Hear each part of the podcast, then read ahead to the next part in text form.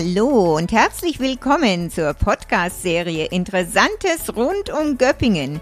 Kurz zu mir, Ursula Weingart-Brodbeck, geboren, aufgewachsen und noch immer hier im Landkreis. Seit vielen Jahren freiberuflich als Englischdozentin, außerdem Reiseleiterin, Wander- und Stadtführerin. Bei meiner Serie gibt es Spannendes und Interessantes über Personen aus den unterschiedlichsten Bereichen hier im Landkreis zu erfahren. Viel Spaß bei meinen Folgen. Hallo und herzlich willkommen heute wieder beim Podcast Interessantes rund um Göppingen. So, heute habe ich einen Gast von einer anderen Branche und zwar freue ich mich auf Herrn Wolfgang Schweitz vom traditionsreichen Unternehmen der Newald Schweizer in Göppingen. Hallo, Herr Schweizer. Wunderschönen guten Abend. Freue mich ebenso. Ja, Herr Schweizer, Nähwelt oder Nähmaschinen Schweizer, ein Inbegriff auch für Göppingen. Ähm, das erste Geschäft wurde ja schon gegründet 1918, also auch ähm, ja über 100 Jahre. Das waren Ihre Großeltern. Ist es richtig? Ganz genau. 1918. Eigentlich war das bislang immer unser anderes Datum 1924, auf das wir uns fixiert hatten. Da war die erste Maschine von Pfaff, einem großen alten deutschen Traditionshersteller aus Karlsruhe, das erste, was über den Ladentisch ging. Okay. Aber dann haben wir 1916, äh, Verzeihung, falsch, falsch, 2016 haben wir eine Gewerbeanmeldung ausgegraben, auf der die Eintragung von 1918 war. Und dann war uns klar, um Donnerwetter, wir haben uns ja total verschätzt. Wir waren ja sechs Jahre früher dran. Und dann sind wir natürlich uns ganz, ganz richtig gefreut auf das Jahr 2018, weil da konnten wir dann unser 100-jähriges feiern. Wir waren also schon ein bisschen früher wie bisher und mein Großvater war der, der damit begonnen hat. 1918 ist ja ein tolles Datum, also ähm, wirklich, ja, toll, über 100 Jahre, ne? 102, äh, äh, dieses Jahr 103 Jahre. Ja. Also ihr, ihr Großvater hat es gegründet, also soweit genau. ich weiß, war Ihr Großvater ja Tanzlehrer. Ist das richtig? Unter anderem. Mein Großvater hat viele Berufe davor, dabei, parallel und auch tatsächlich äh, ähm, nach der Gründung nochmal vollzogen. Also er war teilweise äh, in der Landwirtschaft tätig, er war auf verschiedenen Baustellen tätig, er hat auf ähm, Hochzeiten, auf Jubiläen, auf Geburtstagen äh, Musik gemacht. Er war äh, der Geige zugetan und hat es äh, wirklich so weit gebracht, dass man ihn also engagiert hat zum Spielen. Und man kann ja nicht auf einem Bein leben oder stehen oder arbeiten. Hat er sich noch einen Tanzlehrerkurs geschnappt, hat ihn voll durchgezogen und hat er über viele Jahre in verschiedenen hier in der Gegend bekannten lokalen Tanzstunden gegeben. Ach was, also das heißt, in Göppingen hat er auch Tanzstunden ja. gegeben. Ja, ja, ja. Es hatten ja ganz viele Lokale, früher findet man heute ja ganz selten, Nebenräume. Die waren ganz klar, diese Nebenräume waren nicht nur wegen irgendwelchen Veranstaltungen von Sitzungen, nein, das war, man hat früher den Begriff Tanzboden gehabt. Das, das waren richtig. Räume, die waren einfach leer, da gab es Stühle äh, um die Ecke rum, also sprich an der Wand, aber in der ganze Saal an sich war fürs Tanzen. Und das war unter anderem eine seiner Einkommensquellen. Interessant. Äh, was waren das für Einrichtungen in Göppingen? Oh, das sind Gaststätten, die gibt es heute zum allergrößten Teil, glaube ich, wirklich nimmer. Also Flugfelder und sowas? Nein, nein, nein. Wir bewegen uns, wie gesagt, im Jahr 1900, sage ich mal, zwischen 1918 und 1929 rum. In der Zeit hat das gemacht. Mhm. Äh, das sind Lokale, die gibt es heute nicht mehr. Also ich, ich, hätte jetzt noch das Rad gesagt, also das alte Brauerei Rad, aber selbst das traditionsreiche Lokal ist ja nicht mehr da. Ähm, das waren aber auch in kleineren Orten, also in Süßen, in Donsdorf, äh, Reichenbach, überall. Also der war nicht nur jetzt auf Göppingen äh, fixiert. Ach, okay. Und die Geige hat er auch noch ja. gespielt. Ja. Das ist ja ein richtiger Tausendsasser, aber wie kam er dann? Ja, das war's. Konnte man schon sagen. Tatsächlich, ja. Und das heißt aber Geiger, Tanzlehrer, okay, Musik. Und wie kam er aufs Nähen? Tatsächlich hatte jemanden getroffen in den Abenden, wo er nicht bloß Tanzlehrer war, sondern wie gesagt auch, auch Musik, Selbstunterhalter, wenn man so will, also Alleinunterhalter. Mensch, was machst du so? Also nach einem Bier oder nach irgendwas zusammengesessen und da hat dieser Mensch, von dem ich leider den Namen nicht mehr weiß, ihm gesagt, also ich sag dir, die Leute wollen nähen, Nähmaschinen sind was, probier's doch mal. Äh, bewirb dich doch mal, schau doch mal, ob du da eine Vertretung bekommen kannst als Vertreter, als im Sinne von Haustüre, klingeln, Tür geht auf, so, hallo, mein Name ist Schweizer, ich vertrete eine Nähmaschinenfirma. Und tatsächlich, er hat es probiert, er hat gemerkt, das war kein falscher Tipp. Und so hat er sich zunächst einen Wandergewerbeschein ausstellen lassen und dann eben eine sogenannte Gewerbeerlaubnis für Räume in Göppingen. Das war, wie gesagt, direkt nach dem Ende des Ersten Weltkrieges. Wahnsinn. Das heißt aber, er selber hatte dann bis dato, bis zu diesem Zusammentreffen, also er hat jetzt nicht wirklich was mit Nähen am Hut gehabt. Das war, kam so zufällig. Okay. Ja. Okay. Aber weil er eben so vielfältig, also im Geiste aufgestellt war, hat er sich wirklich jeder Sache öffnen können. Und es hat ihn auch später noch sehr weit gebracht, weil selber nähen musste er nicht wirklich, sondern was er konnte, was ihm wirklich lag, was sein eigen war, er konnte beschreiben. Er konnte eine Nähmaschine ihn so bildhaft beschreiben und ihr, ihre Funktion, dass sie also nach einer halben, dreiviertel Stunde wahrscheinlich ziemlich sicher gesagt hätten, also Herr Schweizer, äh, gekauft. Ach was. Ja.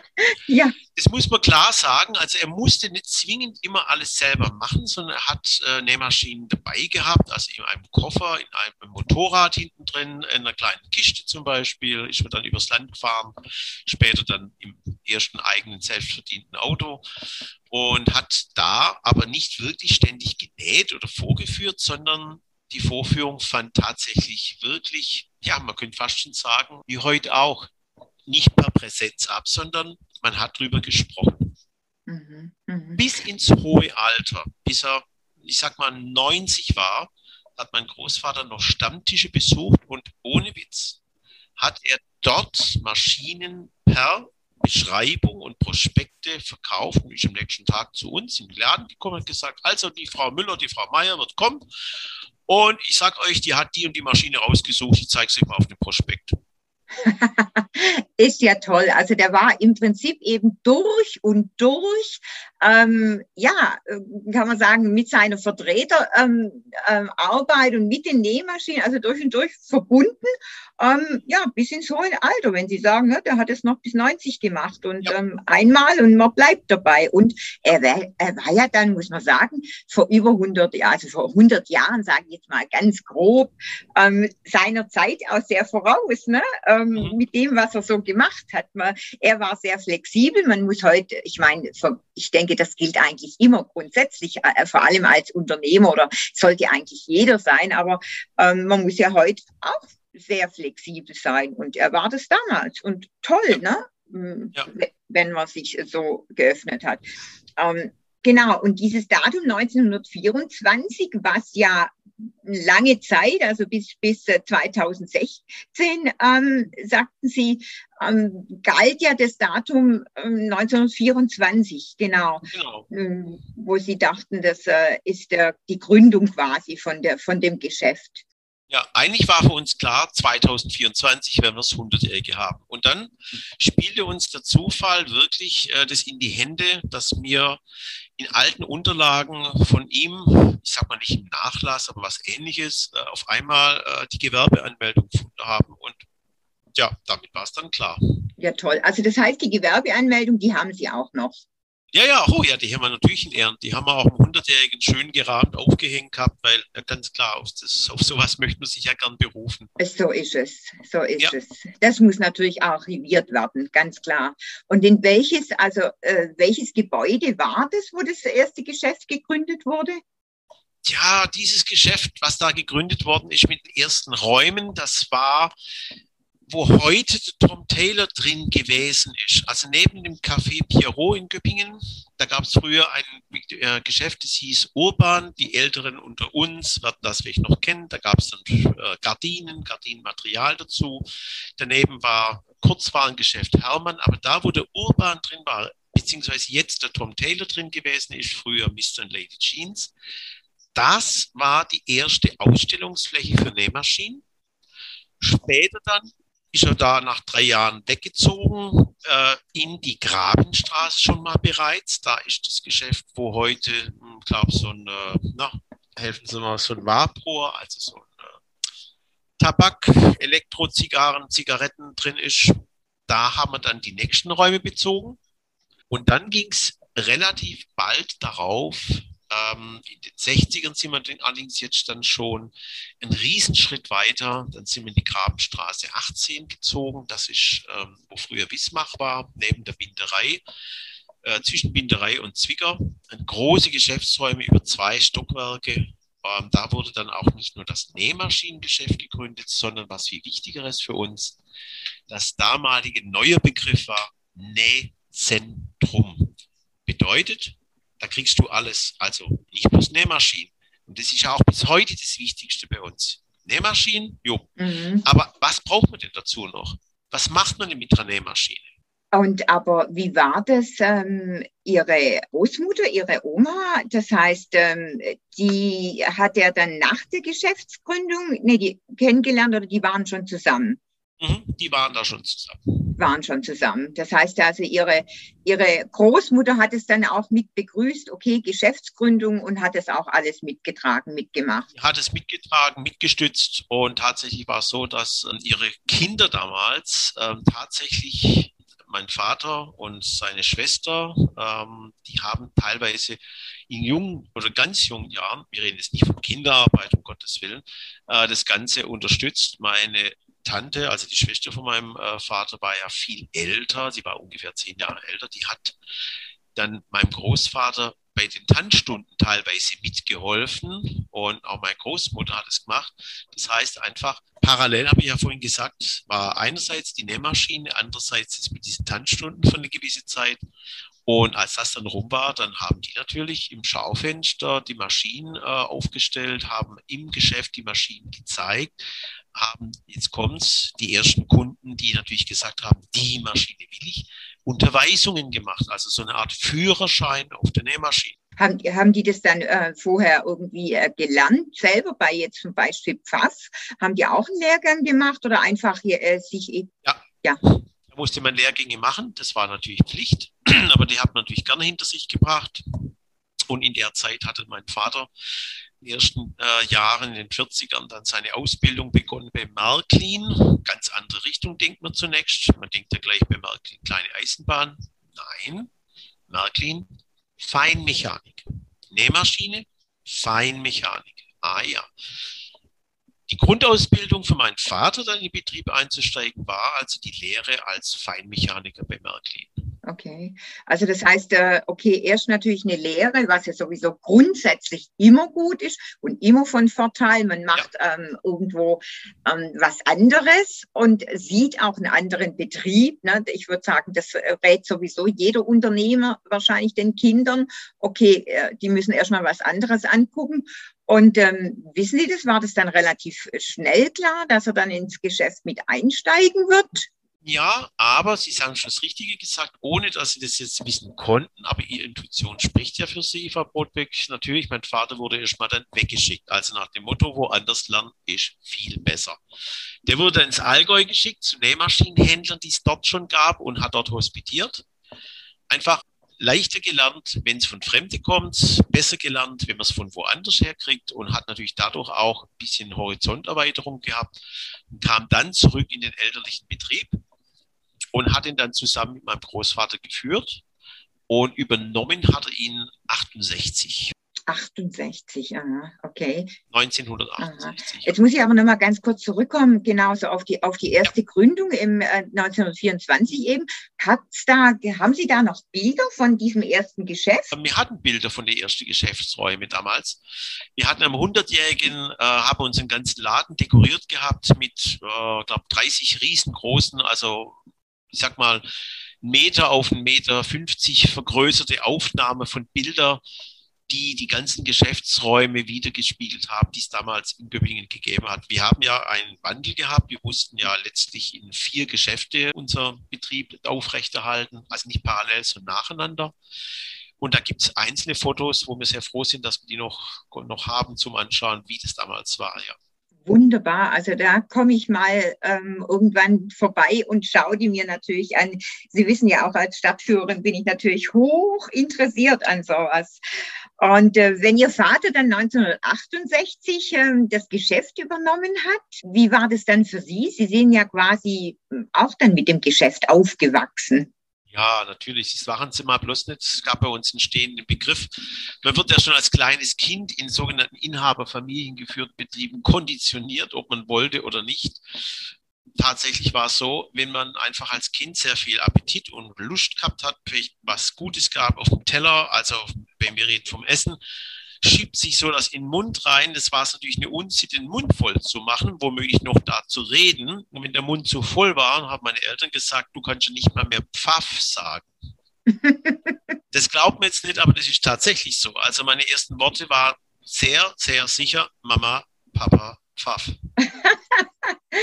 Sinnig. Also heute würde man sich natürlich pädagogisch gesehen drum, drum reißen. Wie bitte nochmal? Aber es war so, also man ist als Kind groß geworden. Was gab es nach dem, äh, wenn man im Kindergarten war? Kindergarten war aus, so, dann ist man ins Geschäft gelaufen oder hat, ist man abgeholt worden und wartete im Geschäft, bis die Eltern mit der Arbeit fertig war. Dann ging es erst nach Hause. Mhm. Oder mhm. Schule war aus, war man also schon mal in der Grundschule. Was ging dann? Ja, dann lief man zum Geschäft rüber und hat sich still in ein kleines Räumchen gesetzt, hat da schon mal seine Hausies gemacht und auch da gewartet, bis die Eltern mit dem Arbeiten fertig waren. Also meine mhm. Mutter ist etwas früher heimgegangen mit uns. Die musste jetzt nicht immer von morgens bis abends dort sein. Aber es war für mich völlig normal. Kindi ist aus, Schule ist aus. Wo gehst du hin? Erstmal ins Geschäft. Ganz mhm. klar. Und mhm. dann kamen natürlich die ersten Hilfsleistungen, also Dinge einsortieren, Dinge zählen, äh, Inventuren, der Klassiker. Wir hatten damals ja viele kleine äh, Artikel, die mussten dann jedes Jahr einmal durchgezählt werden. Ja, und dann hat man natürlich schon die Kinder mit dazugenommen. Ja, ich denke, das, das bleibt ja nicht aus, das ist äh, völlig normal.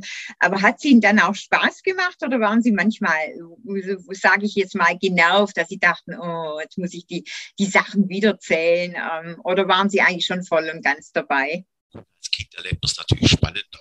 Da sind ja gerade diese Dinge, die man noch nicht kennt, reizen einen ja. Und ich muss zugeben, äh, unser erstes Geschäft, unser erstes größeres Geschäft, wo ich ja also bewusst auf der Welt war und das mitbekommen habe in den 60ern, ähm, dieses über zwei Etagen sich erstreckende große Geschäft, äh, das war für mich also ein kleiner Abenteuerspielplatz. Da gab es eine riesen Werkstatt mit äh, man hat damals viel improvisieren müssen mit Materialien. Also da gab es Drehbänke, da gab es Hobelbänke, da gab es ähm, äh, Sachen, die man als Kind natürlich nur staunend angeguckt hat und sich gesagt, boah, und dann ging das Ding noch los womöglich. Das, das, war, das war gigantisch.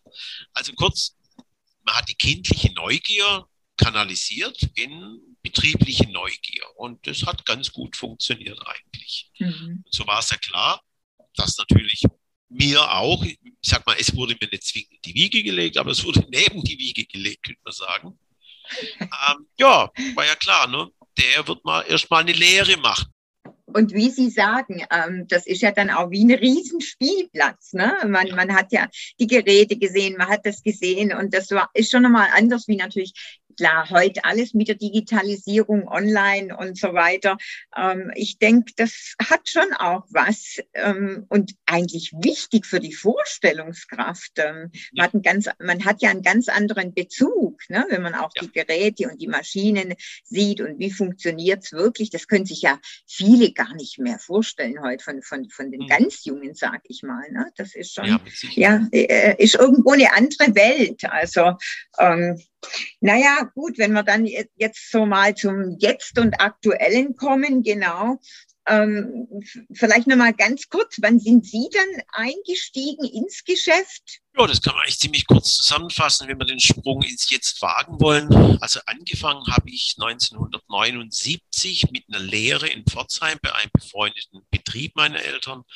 Bin dort also zweieinhalb Jahre in die Lehre gegangen, dann noch ein halbes Jahr draufgesetzt zum einfach, ja, noch ein bisschen weiter, sagen wir, zu vervollkommnen. Dann kam Wehrersatzdienst für mich damals, Zivildienst hieß es ja. Und dann 1984, 1. September, Beginn. Also 1984, 1. September, habe ich den ersten Tag bei uns in der eigenen Firma begonnen. Tatsächlich lustigerweise ein Jahr später habe ich meine Frau kennengelernt.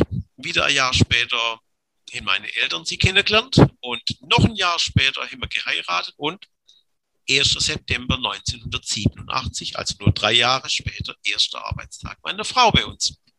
Und seitdem sind wir nicht nur verheiratet, ah. sondern logischerweise auch in der Firma. Bis heute. Also hat alles gut gepasst, immer ein schöner. Abstand, man konnte genau. gut überlegen dazwischen und dann kam der nächste Schritt, wie es sich so gehört. Also ganz, genau. ganz, ganz ordentlich. Naja, schön, genau. Und das heißt, Sie arbeiten quasi von dem Tag an auch wirklich zusammen. Mhm. Das ist das Schöne dran. Meine Frau kam ja damals aus einer völlig anderen Richtung. Das war eigentlich sehr unterhaltsam, weil sie war gelernte Arzthelferin und hat in einem Altersheim aber gearbeitet. Jetzt muss man aber einfügen dürfen, meine Mutter war gelernte Arzthelferin und hat in einem, ähm, sagen wir mal, Unterwegsladen bei den amerikanischen Cook Barracks gearbeitet. Also das Witzige ist, dass meine Frau und auch meine Mutter dieselben Wurzeln hatten und ihre Männer kamen aus einem Nähmaschinenbetrieb und haben sie äh, animiert, du Mensch, komm, mach doch bei uns mit, klappt doch. Also, ah. wenn es noch meine Großmutter auch noch Arzthelferin gewesen wäre, dann hätte es ganz gepasst. Das stimmt. Nein, aber das macht echt Spaß. Geben Sie es zu, Herr Schweizer, wahrscheinlich haben Sie so genau nach diesem Prinzip gesucht. Es kam nur das in Frage, ist doch logisch. absolut, absolut, ja. Nein, aber das war wirklich schön. Das war wirklich sehr, sehr schön und ähm, uns macht es zusammen und das muss man dick unterstreichen. Total Spaß. Bei uns ist es auch so schön, weil es war eine Chance und es war ein Risiko. Und man hat uns am ersten Tag gesagt, so Leute, entweder es klappt mit euch oder ihr werdet nach ein, zwei Jahren das Handtuch werfen und einer von euch wird es lassen. Es ist ja immer so, eine Ehe im Geschäft kann, aber muss nicht gut gehen. Und tatsächlich ist bei uns so, dass es sehr, sehr wichtig ist. Also für uns ist es ein Leben, nicht nur im Geschäft, sondern auch nach dem Geschäft. Es ist ein Miteinander. Manche sagen oder sagen uns schon, ihr seid ja ganz symbiotisch und das passt auch. Sie betrifft alles, was nicht Nähmaschine ist und mich betrifft rein die Nähmaschine. Also meine Frau ist für Stoffe, Kurzwaren, Modewaren, Zubehör für alles zuständig und verantwortlich. Das ist das, was bei uns im Erdgeschoss ist. Mein Bereich ist im Untergeschoss. Also so waren wir räumlich getrennt, Interessen getrennt, aber mhm. am Tagesende sind wir uns immer in der Arme gelegen und gesagt, Menschenskind, hat es heute wieder aber passt.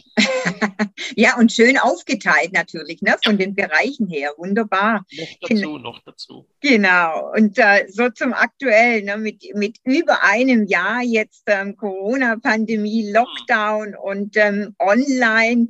Wie funktioniert das bei euch? Ähm, Click und Collect, ähm, macht ihr Beratung am Telefon? Wie funktioniert das? Also, ich muss zugeben, dass wenn mir jemand vor zwei Jahren gesagt hätte, du wirst ungefähr gefühlte sechs Stunden am Tag telefonieren, dann hätte ich gesagt, er hat irgendwo nicht mehr eine Tassen im Schrank. Das gab es doch gar nicht. Das wird nie sein. Wieso denn auch? Aber man muss klar sagen, seit Corona, also seit dem 15. März letzten Jahr, läuft vielleicht 90 Prozent des Verkaufs, weil wir ja kaum offen hatten eigentlich, ähm, tatsächlich übers Telefon.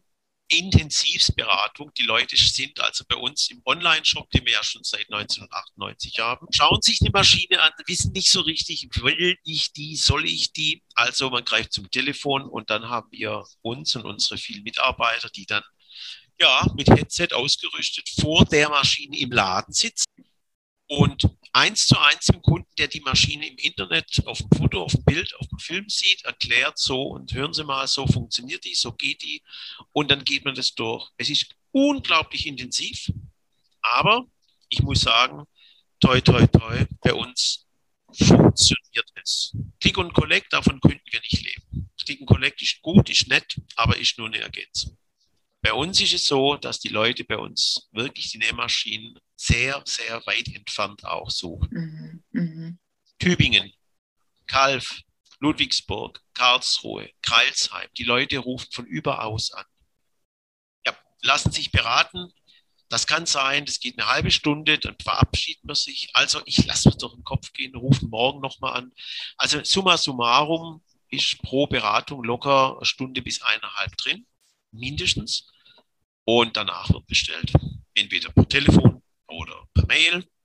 Und dann, das ist das Einzige, wo wir sagen, wenn er ganz nah da ist, also hier aus dem Kreis, klar, mhm. der kommt und holt. Das ist klar. Aber alle anderen bitte zuschicken. Gut, aber ich denke, eine, eine intensive Beratung, das muss natürlich auch sein. Das wäre vor Ort im Geschäft ja genauso. Also man genauso. kauft ja noch eine ja. Mähmaschine nicht in fünf Minuten. Nein. Ist ja auch ein, ein Gerät, was äh, doch ein bisschen was kostet und ja. wo man sich mit auseinandersetzen möchte. Also ich denke von dem her, das ist natürlich auch gerechtfertigt. Ja. Aber ist ja, ist ja toll, dass das ähm, so gut angenommen wird. Ja. Also also man muss sagen, das, das Manko, das unsere, unsere Branche eigentlich hat oder unsere Produkte sind ja, sie sind beratungsintensiv. Also ich sage mal so, ein Buch okay, aber eine CD bestimmt nicht, eine DVD vom Film auch nicht, sind nicht zwingend beratungsintensiv. Das sind Artikel, die guckt man sich an und sagt, oh, die bestelle ich. Aber eine Nähmaschine ist halt ein Werkzeug, das Menschen, das muss man an der Stelle vielleicht einfügen dürfen, im Idealfall 30, 40 Jahre lang begleitet. Zeiträume, in denen unsere Generation und die, die nach uns kommen, nicht mehr gewohnt sind. Ein Handy für viele hundert Euro Neu gekauft, wie lange hat man es? Drei Jahre, vier, fünf? Selten. Aber unsere Produkte hatten einen sehr, sehr langen, langen Gebrauchsnutzen. Und sie sind nachhaltiger als was das meiste andere. Aber, ich gebe es zu, die kosten auch was. Da setzt es ein, die Kunden wollen eine Beratung, die wollen die Sicherheit. Mhm. Ja, ist richtig, ist richtig. Das, es braucht man auch, wie gesagt. Denken Sie denn so durch diese ganze Zeit und durch diese aktuelle Lage, verändert sich da was in den Städten? Ich meine, Sie haben ja vorher jetzt Tom Taylor angesprochen, genau. Ähm, mhm. Tom Taylor hat ja mhm. schon auch geschlossen und ich könnte mir schon vorstellen, ja. dass es das eine oder andere Geschäft ähm, schon treffen wird. Und es ist ja auch noch ein Fragezeichen, wer weiß, wie lange das noch andauert. Gibt es was von Ihrer Seite, wo Sie sagen würden, okay, da muss aber auch die Stadt oder müssen die Städte noch irgendwas dazu tun? Muss Göppingen vielleicht ähm, von seitens noch irgendwie, dass das Ganze auch attraktiv attraktiv bleibt für die Zukunft? Also ich denke mal, wenn man jetzt davon ausgeht, dass die Corona Sachlage, wie wir sie vor uns haben, mit den hohen Inzidenzzahlen noch die nächsten vielen Wochen, wahrscheinlich Monate noch anhalten wird, dann ist es natürlich ab dem Zeitpunkt, wo die Bundesverordnung uns erlaubt, die Läden wieder richtig zu öffnen, also wo die Menschen wieder richtig in die Stadt kommen dürfen, wo sie wieder finden können oder wollen, was sie vermisst haben, nämlich shoppen, flanieren, mal einen Kaffee trinken, draußen irgendwo sitzen. Jetzt gehen wir mal nicht vom Winter aus oder vom, vom, vom Dreckswetter aus, sondern vom schönen, normalen, klassischen Durchschnittstag wie die letzten Wochen. Dann möchten die Leute mit Sicherheit ein wenig animiert werden zu bleiben. Und da kann ich mir vorstellen, wenn hier die Stadt zum Beispiel hergehen würde und sagen könnte, so, wir haben hier Monate des Stillstands und des drohenden Leerstands. Das darf nicht sein. Wir machen hier was. Dann stelle ich mir vor, dass die Stadt Parken an erster Stelle, ohne Ausrede, ohne irgendeine Ausrede, in den Parkhäusern erlaubt werden müsste, zum Beispiel die ersten zwei Stunden am Tag kostenlos oder die letzten zwei Stunden oder ganz klar jeden Samstag. Das darf nichts kosten. Wenn man das eine Übergangszeit lang macht, das heißt ja nicht für immer. Aber das müsste der Stadtverwaltung das wert sein. Dass die Leute in die Stadt kommen und sie sind nun mal individuell unterwegs. Die Leute haben Autos, sie werden die Autos verbinden mit dem Reinkommen. Park-and-Ride-Plätze vor der Stadt einrichten, mit Citybus verbinden. Das ist wichtig. Das sind Dinge, wo einfach nachhaltigerweise uns ähm, ge gelegentlich schon mal ja gefehlt hat. Man hat ja schon bei Maintagsverbindungen und anderen sowas gemacht. Aber man sollte sich jetzt schon Konzepte ausdenken. Was ist nach Corona? Dieses Auf Sicht fahren von unserer Bundesregierung, man sieht ja, wohin es führt. Und dann, wenn plötzlich was kommt, wo man sich hätte vorbereiten sollen, ja, dann ist der Katzenjammer groß, wenn man nicht rechtzeitig vorgeplant hat. Wenn unsere Stadt jetzt anfängt zu planen und ein Konzept aufzulegen, mhm. wie man die Menschen gezielt wieder in die Städte reinbekommt, weil ich befürchte auch, Sie haben es ja selber angesprochen, die Leerstände werden da sein. Und das muss einfach den Leuten klar sein. Es liegt an euch Kunden, an euch, ihr Lieben, dass ihr jetzt bei uns vor Ort lokal, regional wieder da seid und kauft. Und online, ja, ist eine Gefahr. Aber auch wir, ich sage es Ihnen ehrlich, mhm. obwohl wir ja einen Online-Verkauf haben, der uns wirklich hilft, alle unsere Mitarbeiter, ich spreche hier wirklich für alle, ist völlig klar. Zehnmal lieber Menschen gegenüberstehen zu haben oder sitzen im Idealfall, in die Augen schauen können, mal eine kleine nette Bemerkung machen können, mal was, mal schmunzeln, mal Spaß machen. Das fehlt. Ich denke, das kann man einfach nicht vergleichen. Ne? Das fehlt wirklich, das fehlt Total. uns allen, würde ich sagen. Ne? Also das ist, das ist bei mir ja nicht anders in, in, in meinem Metier Online-Unterricht. Das ist, es ersetzt nicht. Und, und ich meine, es sagen ja auch alle, ähm, ja, es wird sicherlich was bleiben, aber es ersetzt das Ganze nicht. Also, aber ich bin da ganz Ihrer Meinung. Das muss natürlich gut geplant werden und organisiert werden, weil Organisation ja. ist das A und O, das ist alles. Und ähm, ja, sicherlich ähm, ganz gut, wenn da jetzt schon so ein ähm, gutes Konzept ähm, drüber nachgedacht wird. Sollte ja. Ähm, so, Abschluss noch so ganz kurz. Was fällt Ihnen denn so im Moment am meisten, wo Sie sagen, ach, wäre das schön? Also für uns ist es etwas außergewöhnlich. Es sind zwei Termine im Jahr, die wir aber so leben, als ob es das ganze Jahr wäre. Bei uns sind es die Messen. Messe Stuttgart, große Hallen, viel Publikum, viel Aufmerksamkeit. Da haben wir einfach die Möglichkeit, Menschen im weiten Umfeld, im weiten Umland zu erreichen, die uns sonst nicht wirklich kennen und die nachher nach Göppingen kommen, die dann gern nach Göppingen kommen. Und natürlich dürfen die gerne auch woanders noch einen Euro liegen lassen. Die müssen ja nicht nur wegen uns da sein. Aber die Messe, Stutt die Messe ist Stuttgart ist da ein Wahnsinnsmagnet und eine Riesenhilfe für uns, aber auch für die Innenstadt, für Göppingen, muss man einfach sagen. Die fehlt uns sehr das stimmt. Herr Schweizer, noch eine letzte Frage, die mir einfällt. Wenn Ihr Opa Tanzlehrer war, wie sieht es bei Ihnen aus mit dem Tanzen? Hat er das an Sie weitergegeben? Sie haben es mir angedroht, dass ich so eine Frage rechnen darf. Ja, tatsächlich muss ich sagen, ähm, das hat bei mir nicht gefruchtet. Also in der Tat war das so, äh, Tanzen war für mich immer Spitzgras, wie man so schön sagt. Also ich konnte der Vorstellung, ich jetzt vor anderen auf dem Parkett ähm, Figuren, äh, Figurinen, nein, schrecklich. Also da war bei mir die Schamgrenze, aber sowas in, in absolut kurzer Zeit erreicht, das habe ich mich nicht getraut, weil ich wusste, das wird nur übel ausgehen und, und den eins aufzusetzen. Meine Frau hat mir unter bestimmten Umständen, die ich nicht näher erörtern möchte, eine Bedingung gestellt, dass ich mit ihr einen Tanzkurs machen muss. Und ich habe mhm. ihn versucht, ich habe ihn gemacht, aber ich gebe ganz ehrlich zu, nach dem vierten, fünften Abend habe ich meiner Frau ein Versprechen abgenommen, dass ich auf eine andere Sache nicht bestehe, wenn sie nicht auf den Tanzkurs besteht. Wunderbar. Okay, Herr Schweizer, war super interessant, vor allem die alten Geschichten. Und ich bedanke mich ganz herzlich für Ihre Zeit und ja, vielleicht dann mal wieder bei einem nächsten Gespräch. Gerne. Dann toi, toi, toi, dass es weiterhin klappt bei euch und alles Gute. Bis dann. Tschüss. Kein Problem. Danke und tschüss und bleiben Sie gesund. Tschüss. Ebenso. Tschüss.